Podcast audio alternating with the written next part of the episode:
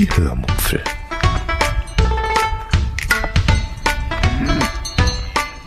Aus dem Tagebuch einer Allgäuerin.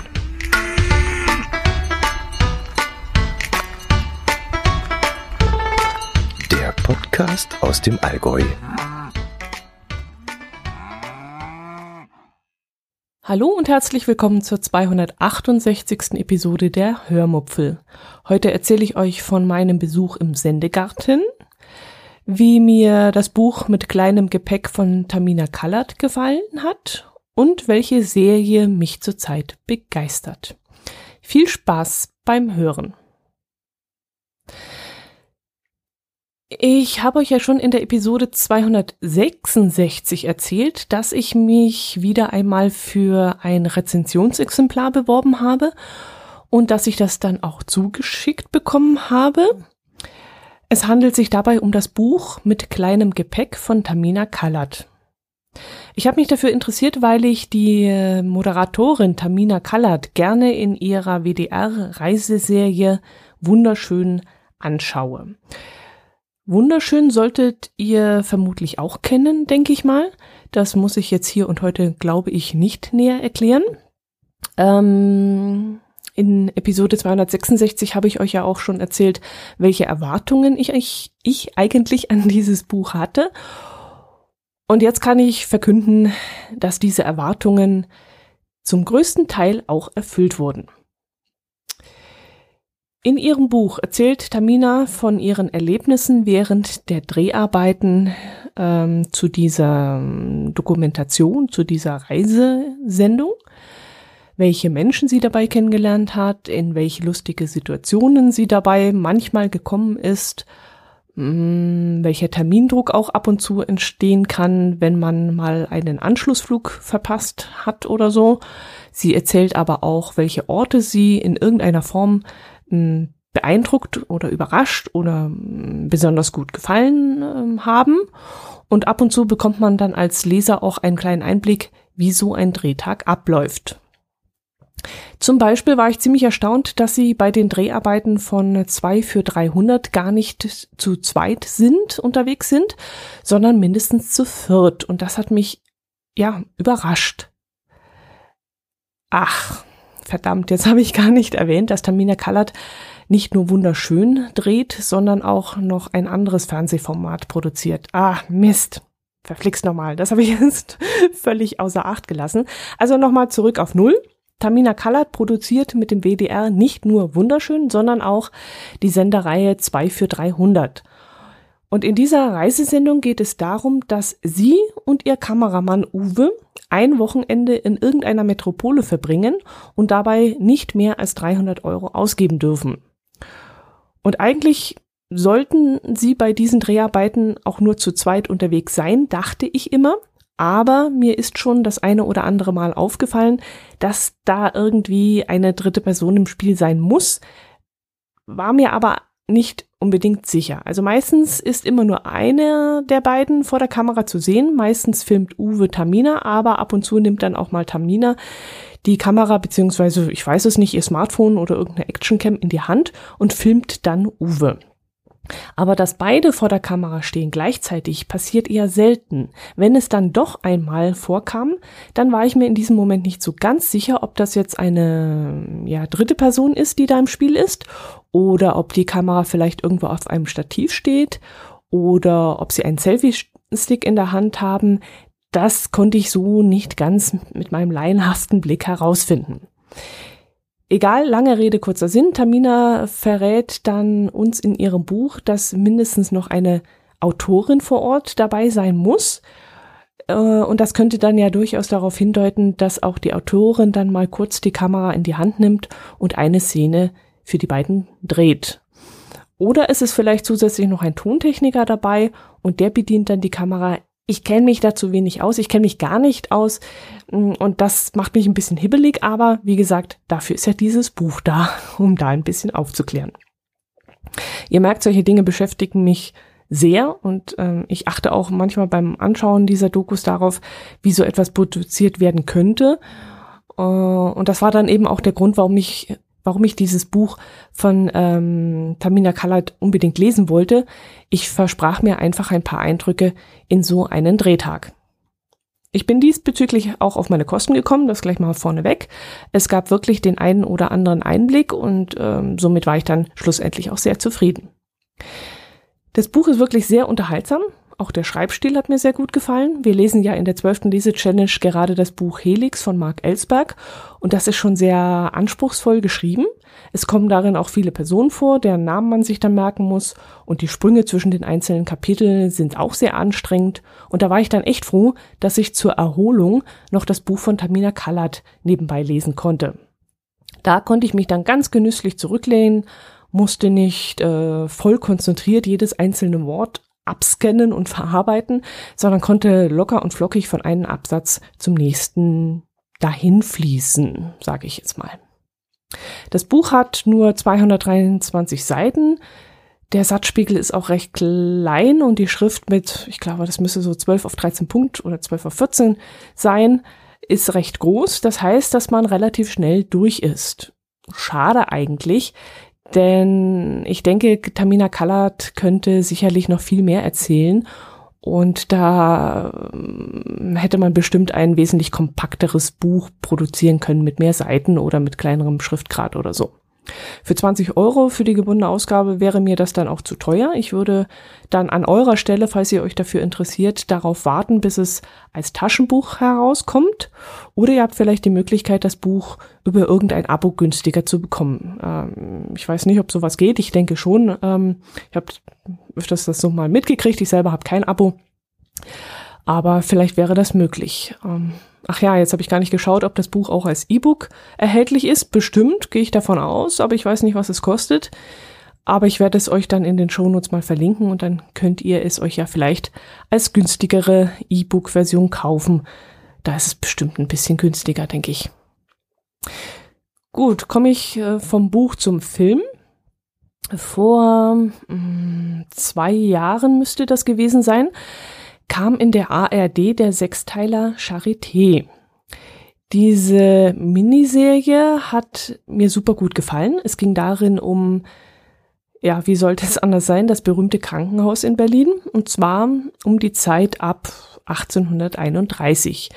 In dieser Zeit praktiz praktizierten dann so berühmte Ärzte wie Robert Koch, Emil von Behring und Paul Ehrlich und so. Und darum geht es dann auch in dieser Serie. Das Ganze ähm, wird allerdings dann auch noch mit ein paar netten Nebengeschichten verziert, verpackt. Da ist dann zum Beispiel die Krankenschwester Ida Lenze, die gerne selbst Ärztin werden möchte, was ja in dieser Zeit ein relatives Unding war. Frauen als Ärztin, das ging ja mal gar nicht. Und äh, diese Ida äh, verliebt sich dann auch in einen der Ärzte. Also zu, kurz zusammengefasst, ich fand die Serie dann wirklich toll, dieses ganze Drumherum, dieses, ja, ich, ich mag einfach so Kostümfilme und solche Historienfilme. Da stehe ich voll drauf. Und wenn es dann auch noch eine deutsche Produktion ist, dann muss ich das sowieso anschauen. Gut, nachdem mir also die erste Staffel schon so gut gefallen hat, musste ich jetzt natürlich auch noch die zweite Staffel unbedingt anschauen. Und als ich dann las, dass die Staffel vorab in der ARD-Mediathek zu sehen sein würde, habe ich mich natürlich gleich einmal an zwei Abenden vor den Fernseher gesetzt und die Miniserie von, ich glaube, ebenfalls sechs Folgen, ja, sechs Folgen waren es, einfach mal angeschaut. Jede Folge dauert dann circa eine Dreiviertelstunde, also war das überhaupt kein Problem, dass man an zwei Abenden ganz gemütlich alle sechs Episoden anschauen konnte. Ich hatte allerdings vorab den Verdacht, dass mir die zweite Staffel vielleicht nicht ganz so gut gefallen würde wie, der, äh, wie die erste. Das ist ja oft mal so, dass man vom zweiten Teil dann enttäuscht ist, weil man ihn immer mit dem ersten Teil vergleicht. Und hier hatte ich eben die Befürchtung, dass mir die, ja, die anderen Schauspieler nicht gefallen würden und die, auch die anderen Ärzte und die anderen Geschichten ich hatte so den Verdacht, dass die zweite Staffel einfach nicht so gut sein würde wie die erste. Naja, aber was soll ich sagen? Ich war wieder genauso begeistert wie in der ersten Staffel. Im Gegenteil, ich bin versucht zu sagen, dass mir die zweite Staffel sogar noch besser gefallen hat. Und das hat einen einzigen Grund. Die Geschichte des zweiten Teils spielt nämlich während des Zweiten Weltkriegs und während des Naziregimes. Und dieser Abschnitt der Geschichte hat mich ja schon immer sehr interessiert. Ich konnte ja durch meine Eltern und meine Großmutter viel aus dem Berlin dieser Zeit erfahren und deshalb hat mich diese Zeit auch immer sehr fasziniert, besonders fasziniert. Und in der zweiten Staffel wird eben die ähm, Jahreszeit, ja warte mal, das Jahr 1943 bis Kriegsende beschrieben. Die Front rückt dann immer näher, die Nazis halten krampfhaft an ihrem irrsinnigen System fest. Ähm, unwertes Leben von behinderten Kindern und geistig kranken Menschen wird äh, da behandelt. Äh, diese Menschen werden in vorgegebenen Einrichtungen gegeben wo auch dann Menschenversuche stattfinden und wo dieses Leben ja auch beendet wird. Und ähm, Ferdinand Sauerbruch, einer der bedeutendsten Chirurgen des 20. Jahrhunderts, ist äh, an dieser an der Charité während dieser Zeit tätig. Und all das und noch viel mehr wird eben in der zweiten Staffel dieser Historienserie erzählt. Geschmückt wird das Ganze natürlich auch wieder mit kleinen persönlichen Geschichten. So ist da zum Beispiel die Geschichte von Annie Waldhaus, ähm, die Ärztin, die ein behindertes Kind zur Welt bringt und nun eben, eben krampfhaft versucht, das A vor den Nazis geheim zu halten und B versucht, das Kind ähm, natürlich irgendwie zu retten und, und zu heilen eventuell und diesen sogenannten Wasserkopf zu heilen mit Hilfe ihres ähm, Vorgesetzten. Und dann ist da noch die Geschichte ihres Bruders Otto Marquardt, der homosexuell ist und mit seinem Kollegen ähm, Martin Schelling eine Beziehung eingeht, äh, was damals ja zur Todesstrafe führen konnte. Es war ja absolut verboten. Ja, und all diese kleinen Nebengeschichten des alltäglichen Lebens kommen dann auch noch dazu, äh, die da der Krieg ebenso mit sich bringt. Der Hunger, die Rohstoffknappheit, die Diffamierungen zwischen Kollegen. Also wirklich ein sehr breites Spektrum und wahnsinnig interessant. Ich bin, wie gesagt, total begeistert davon, von beiden Staffeln und kann es absolut nur empfehlen. Es ist so eine Mischung aus historischer Dokumentation und unterhaltsamem Roman. Eine Szene äh, habe ich besonders gefeiert. Äh, das müsste dann, glaube ich, der dritte Teil der zweiten Staffel gewesen sein. Irgendwas um die Minute 43 Uhr herum. Da sitzen die Ärzte und Krankenhelfer im Vortragssaal und feiern gemeinsam Weihnachten. Das Weihnachtslied Stille Nacht, Heilige Nacht wird gesungen, soll gesungen werden. Und eine regimetreue Krankenschwester erklärt dann im Vorfeld, dass jeder, der die neue Version des Liedes nicht kennen würde, gerne von einem Blatt ablesen kann, das sie gerade ausgeteilt hat. Damals wurden ja Weihnachtslieder mh, mm, zum Teil entchristet und germanisiert und so auch eben dieses Lied Stille Nacht, Heilige Nacht. Und in dieser Szene singt, singen jetzt eben alle dieses Lied zusammen, aber nach und nach hört man dann plötzlich den alten Text heraus, weil nämlich ein Teil der Ärzte und Pflegeschaft gegen das Regime sind und aus stillem Protest heraus nun die alte Version singen. Besonders beeindruckend fand ich die Szene deshalb, weil, weil ja alle plötzlich versuchen, ihre Version lauter zu singen, als die Gegengruppe. Und dadurch wird das Lied plötzlich immer lauter und lauter und lauter, so dass es fast geschrien wird. Und diese Szene fand ich wirklich mega geil. Im Kanal der Hörmupfel auf Telegram habe ich das dann auch gleich erwähnen müssen, weil ich echt lachend und total begeistert vor dem Fernseher saß und die Szene total abgefeiert habe wie die da singen. Und im Grunde konnten die Nazis in diesem Moment gar nichts gegen die anderen tun, weil sie ja nicht im Einzelnen wussten, wer singt jetzt die alte Version und wer die neue. Also das war wirklich irre, irre geil. Das war richtig gut. Also, ich habe es jetzt nicht auf dem Schirm. Äh, ich glaube, ein Teil der Serie ist, glaube ich, schon live im Fernsehen gelaufen. Aber in der Mediathek werdet ihr die Serie sicherlich noch finden und auf DVD gibt es sie auch schon, glaube ich. Äh, ihr findet sicherlich die richtigen äh, Daten dazu. Unbedingt anschauen. Sechs mal 45 Minuten, das ist, denke ich, für jeden machbar. Und ähm, es ist absolut geil. Gut, kommen wir zu meinem Besuch im Sendegarten. Hm, wo fange ich da an? Ich saß mit einer Kanne Ostfriesentee an meinem Küchentisch. Die Sonne schien da so gerade zum Fenster herein. Ich, ja, mir schwante nichts Böses, möchte ich mal sagen. Ich genoss den Morgen. Ich las die, unsere Tageszeitung und plötzlich meldete sich da mein Smartphone mit einer Direktnachricht auf Twitter, die vom lieben Martin Rützler vom Sendegarten stammt. Er schrieb mich an, ob ich mir nicht vorstellen könnte, am nächsten Donnerstag beim Sendegarten auf der Gartenbank Platz, nehm, Platz zu nehmen. Ich hätte zwar mal irgendwann gesagt, nie dort teilnehmen zu wollen, aber vielleicht hätte ich ja meine Meinung geändert. Davon wusste ich in dem Moment zwar nichts mehr. Ich hatte das bestimmt mal gesagt, da bin ich überzeugt von mir, konnte mich aber nicht mehr daran erinnern. Vermutlich hatte ich damals Nein gesagt, weil ich mir dachte, dass ich zwischen all den prominenten Gästen, die schon auf dieser berühmten Gartenbank gesessen hatten, nicht hineinpassen würde. Jedenfalls, äh, jedenfalls ist der Kopf dicker als der Hals. Jedenfalls kam Martins Einladung in diesem Moment so überraschend und auch irgendwie so passend, dass ich sofort begeistert war. Allerdings musste ich noch ein Hindernis aus dem Weg schaffen, nämlich meine Angst.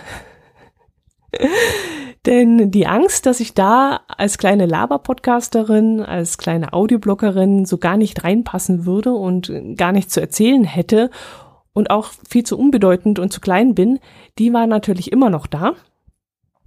Jetzt ist es aber so, dass ich solche Dinge aus dem Bauch raus entscheide und mich eigentlich nur immer, ja, dass mein, mein Kopf bremst mich in solchen Dingen immer. Und deshalb sagte ich Martin, dass ich nur noch einmal einen Tritt in den Hintern von meinem Herz allerliebsten abholen muss und dann könnte ich ihm Bescheid geben. Auslöser war dann allerdings, ähm, dass ich schon länger mal wieder ein wenig Abwechslung gebrauchen könnte. Also mein Hörmupfel läuft so seinen gewöhnten Gang, so plätschert so dahin und auch das Nord-Süd-Gefälle plätschert so dahin. Und irgendwie habe ich schon seit längerem das Bedürfnis, mal wieder eine besondere Episode aufzunehmen die ein wenig von dem gewohnten Trott abweicht. Also mal wieder ein Interview, mal wieder eine Außenaufnahme vielleicht, ein Crossover over oder irgendwas so in dieser Art. Äh, mir fehlte einfach im Moment nur der Antrieb und der Tritt in den Hintern. Ja, und jetzt kam eben diese Einladung vom Sendegarten gerade recht. Zwar musste noch geklärt werden, ob ich die nötige Technik dazu habe. Der Sendegarten nimmt nämlich mit Studiolink auf und das ist mir ehrlich gesagt viel zu kompliziert damit komme ich so gar nicht zurecht. Ähm, außerdem ist meine Leitung für diese Verbindung auch viel zu schlecht momentan. Ja, aber ein, ein äh, Teammitglied des Sendegartens ist ja Mr. Studio Link, also der Sebastian, und der würde mich schon irgendwie äh, verbunden kriegen, dachte ich mir. Gut, lassen wir den ganzen Technikrahmen. Ähm, ich sagte dann nach ein bisschen Bedenkzeit zu und am vergangenen am vorvergangenen Donnerstag, also am 14. Februar, am Valentinstag, fand dann die Aufnahme des, der 70. Episode des Sendegartens mit mir statt. Gut, mal durchatmen. Ich war dann furchtbar aufgeregt. Ich war eigentlich schon von dem Tag an, an dem ich die Einladung bekommen hatte, aufgeregt. Es kam immer so ein bisschen wellenartig. Manchmal dachte ich so gar nicht daran und manchmal war es ganz schlimm. Und auch meine Kollegen in der Arbeit bekamen das mit. Ich ähm, habe ihnen das natürlich erzählt und einer meiner Kollegen, hm, der Christian, der auch schon bei mi mir zu Gast war und mit mir über Skispringen gesprochen hat, der konnte sich da in die Situation von mir sehr gut hineinversetzen. Ihm geht das auch immer äh, oft so. Ähm, er macht auch nebenbei Musik und hat mir dann auch erzählt, er ist auch jedes Mal, wenn er irgendwo eingeladen wird, um Gitarre zu spielen, ist er sehr aufgeregt. Und auch vor dem Skispringen war das immer der Fall. Also er hat mir da so ein bisschen die Angst genommen, aber das half dann auch nicht wirklich zum Schluss hin. Am schlimmsten war es dann so ungefähr eine Stunde vor der Aufnahme. Ich rannte dann hier in der Wohnung wie so ein aufgeregtes Wiesel hin und her. Mein Herz allerliebster bat mich dann noch, ihm irgendwelche Sachen bei der, äh, in der Renovierungswohnung zu helfen. Aber das ging dann auch gar nicht mehr. Ich habe gesagt, es geht nicht, es geht nicht, es geht nicht. Ich bin, ich war überhaupt nicht mehr ansprechbar. Und ausgerechnet in diesem Zustand wollte dann Sebastian auch noch, dass ich mir ein Plugin, glaube installiere und ein paar Einstellungen an meinem PC verändere. Fragt mich nicht, es, ich war fix und fertig. Aber es lief dann wirklich alles gut. Die Verbindung wurde dann hergestellt. Die drei Herren plänkelten dann noch etwas äh, vorab rum. Und irgendwann startete dann die Aufnahme und ab diesem Moment legte ich im Kopf so einen Schalter um und quasselte so, wie ich eigentlich immer ins Mikrofon quassel, wenn ich die Hörmupfel oder das Nord-Süd-Gefälle aufnehme. Ich hatte mir im Vorfeld zwar schon ein paar Gedanken gemacht, was Martin mich vielleicht zu so fragen könnte, aber hinterher war es dann ganz anders gekommen, als ich mir das so ausgemalt hatte. Hinterher dachte ich mir, es kam so keine einzige Frage dran, von der ich gedacht hatte, dass sie vielleicht gestellt werden würde. Er hatte mir wirklich keine einzige Frage gestellt, die ich erwartet hatte. Ähm, aber das hatte dann auch einen schönen Nebeneffekt. Das hat die Sache dann auch richtig schön gemacht, finde ich. Durch Martins unerwartete Fragen war das Ganze dann irgendwie, hm, wie soll ich es sagen, natürlicher geworden, als wenn es so die typischen Standardfragen gewesen wären. Klar, hinterher habe ich dann schon gedacht, das hättest du so oder so sagen können. Hier bist du zu sehr abgeschweift. Dort hättest du dir mehr Zeit mit dem Antworten nehmen können. Da hast du dich vielleicht ein bisschen missverständlich ausgedrückt. Aber alles in allem fand ich das Gespräch dann wirklich sehr gelungen und Martin hat das wirklich wieder super gemacht. Ich mag ja seine Gesprächsführung sowieso. Ich bin ja ein wahnsinniger Fan davon. Und ich höre die Gespräche im Sendegarten auch wahnsinnig gern. Also, ja gut, ich will eigentlich gar nicht so viel mm, darüber noch verlieren. Wenn ihr euch das mal anhören wollt, dann sucht in eurem Podcatcher den Sendegarten und wenn ihr das Gespräch mit mir anhören wollt, dann sucht ihr die 70. Episode, die Gnaden-Episode sozusagen raus. Und ähm, dann würde ich mich ehrlich gesagt sehr über ein Feedback freuen, über eine Rückmeldung, Rückmeldung von euch, wie euch das gefallen hat und ähm, ja, ob ihr vielleicht mal eine andere Seite von mir gesehen habt, ich weiß es nicht ob man mir die Aufregung vielleicht angemerkt hat. Und ja, im Nachgang muss ich ehrlich sagen, ich bin jetzt auch wieder ein bisschen aufgeregt, weil es war wirklich eine ganz besondere Erfahrung.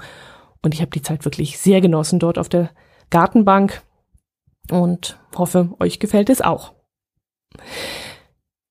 Ah, ja, gut. ich bin wirklich aufgeregt. Aber das soll es jetzt gewesen sein mit dieser Episode der Hörmupfel. Mm, es kommt, glaube ich, noch ein kleines, ja, PS ist es nicht. Es ist eine kleine Atmos-Sequenz, die ich wieder zusammengeschnitten habe. Und wer das jetzt nicht hören möchte, der kann jetzt abschalten. Äh, ich habe die Szene aufgenommen auf dem Weg zum Rewe. Darf man das sagen? Ist das Werbung? Also zum Supermarkt, der sich bei uns in der Nähe befindet. Und wenn ihr das jetzt noch hören wollt, dann tut das, habt Spaß daran und wenn nicht, könnt ihr jetzt zu Ende skippen. Macht es gut, bis zum nächsten Mal. Servus.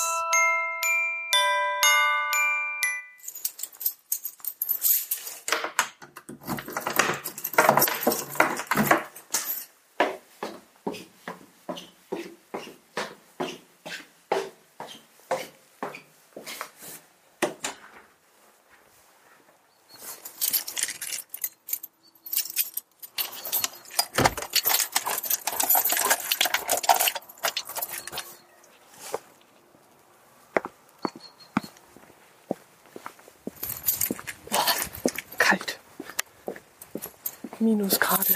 Ich habe gar nicht geguckt, wie viel, aber es ist. Boah. Aber Sonne scheint schön. Wenn ich jetzt nach links gucke zum Nachbarn, ich sehe ihn schon wieder. Das war letzte Woche noch nicht so. Da habe ich noch nicht zum Nachbarn rüber gucken können, weil so viel Schnee gelegen hat. Und jetzt ja so zwischen 1,30 und 1,50 noch.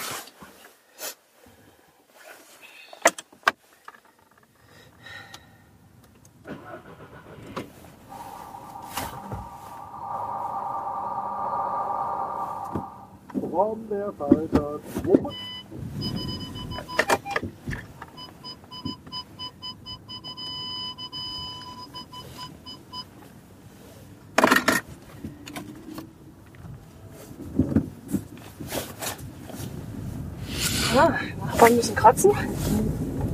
in gewissen Maßen Oh, äh, ganz dickes Eis auf dem Auto. dann sorgt dieses Wochenende mein Arbeitsplan doch sehr dafür, dass ich glücklich bin.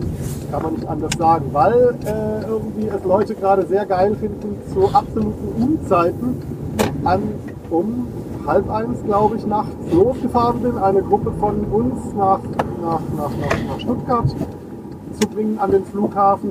Oh, man sieht überhaupt War nichts hier. natürlich von der Fahrzeit her ganz äh, schick, denn so frei wie zwischen äh, 0 und 3 Uhr äh, erlebt man die A8 sonst nie. Also wir waren dann ruckzuck in Stuttgart am äh, Busparkplatz noch, weil die Leute ja irgendwie trotzdem ihren Urlaub noch antreten sollten, guckten nach Ersatzterminen und äh, guckte auch, wo kriegen wir auf die Schnelle einen, äh, einen Bus her, der am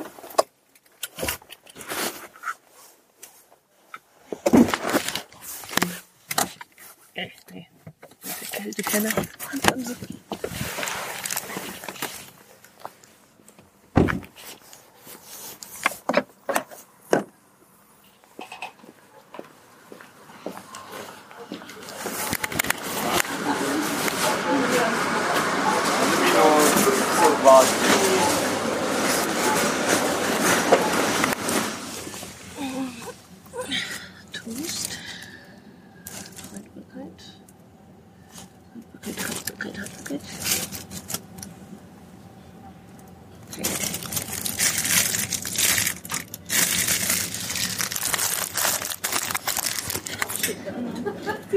Nee, ich wollte Sie was fragen. Ach so, ja. Ähm, ich suche, ähm, Moment, da suche ich diesen, diesen Backkäse.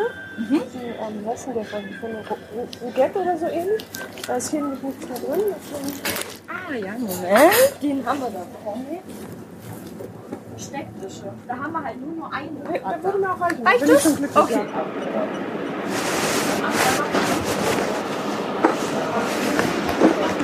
Ja, ja bitte. Danke.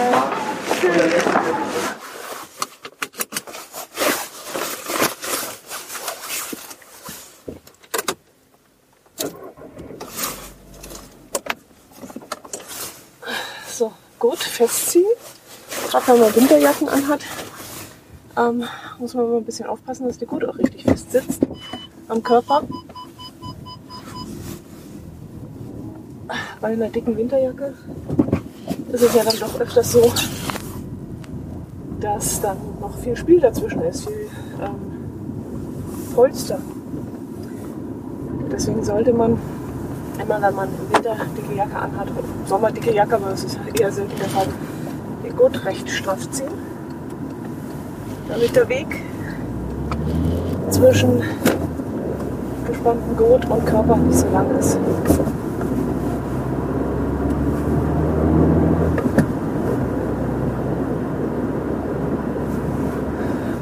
Samstagseinkauf beendet. Ähm, ich war nämlich, normalerweise gehe ich mal freitags nach der Arbeit. Auf der Rückfahrt komme ich an einigen Supermärkten vorbei und kann auch zum Metzger noch fahren und zum Bäcker. Äh, Habe ich dieses Mal nicht gekonnt, weil wir verabredet waren, abends wieder mal ins Küchenstudio.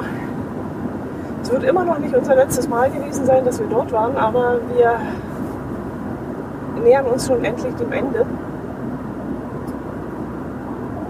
Was jetzt halt noch ist, wir müssen alles auf Nummer sicher gehen, müssen abklären, hundertprozentig, dass alles passt, das schriftlich festhalten, weil wir schon auf dem Weg dorthin sehr viele Probleme hatten mit der Firma und jetzt halt immer gucken müssen, dass es äh, noch einigermaßen glimpflich alles äh, zum Guten geführt wird. Um es mal vorsichtig auszudrücken. Ja, das kann ich euch alles erzählen, was abgeschlossen ist. Jetzt zum laufenden Fall möchte ich darüber noch nichts erzählen. Ja, und deswegen bin ich jetzt heute zum Einkaufen gekommen erst. Es war gestern so warm, inzwischen schon 12 Grad und das Auto war dann noch ein bisschen aufgeheizt. Da konnte ich meine Lebensmittel nicht im Auto lassen. Habe ich öfters sonst gemacht. Ich habe eingekauft, habe es ins Auto gestellt und bin dann noch irgendwo shoppen gegangen oder wie gesagt ins Küchenstudio oder so. Das war dann kein Problem, weil der, das Auto ja wie ein Kühlschrank gewirkt hat. Aber jetzt ist es inzwischen schon so warm, dass das eben nicht mehr ging. Und äh, bei uns liegen noch, wie gesagt, zwischen 21 und 1,20, 1,50 Meter Schnee. Und in Kempten äh, ist schon fast alles wieder grün.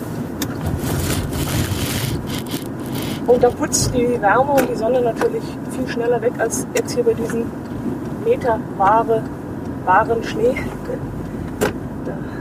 Man sieht schon, wie es weniger wird, aber mein Gott, das ist halt noch eine riesige Menge. Äh, gekühltes Eis, gefrorenes Eis, ge, ge, gefrorenes Wasser. So. Man fährt mit dem Auto hier so wie in so einer Bobbahn. Links und rechts die riesigen Schneewände. Du kannst kaum um die Ecke gucken, wenn einer Kreuzung schließt. Schön. Wir hatten einen richtig schönen Winter. So kann es immer sein. So ein Sommer und so ein Winter fürs Allgäu. Perfekt. Gut, jetzt stehe ich wieder in meiner Garage. Und somit habt ihr wieder mal eine kleine Atmo bekommen von mir. Gruß an den Wolfgang und an alle anderen, die das auch so gerne mögen.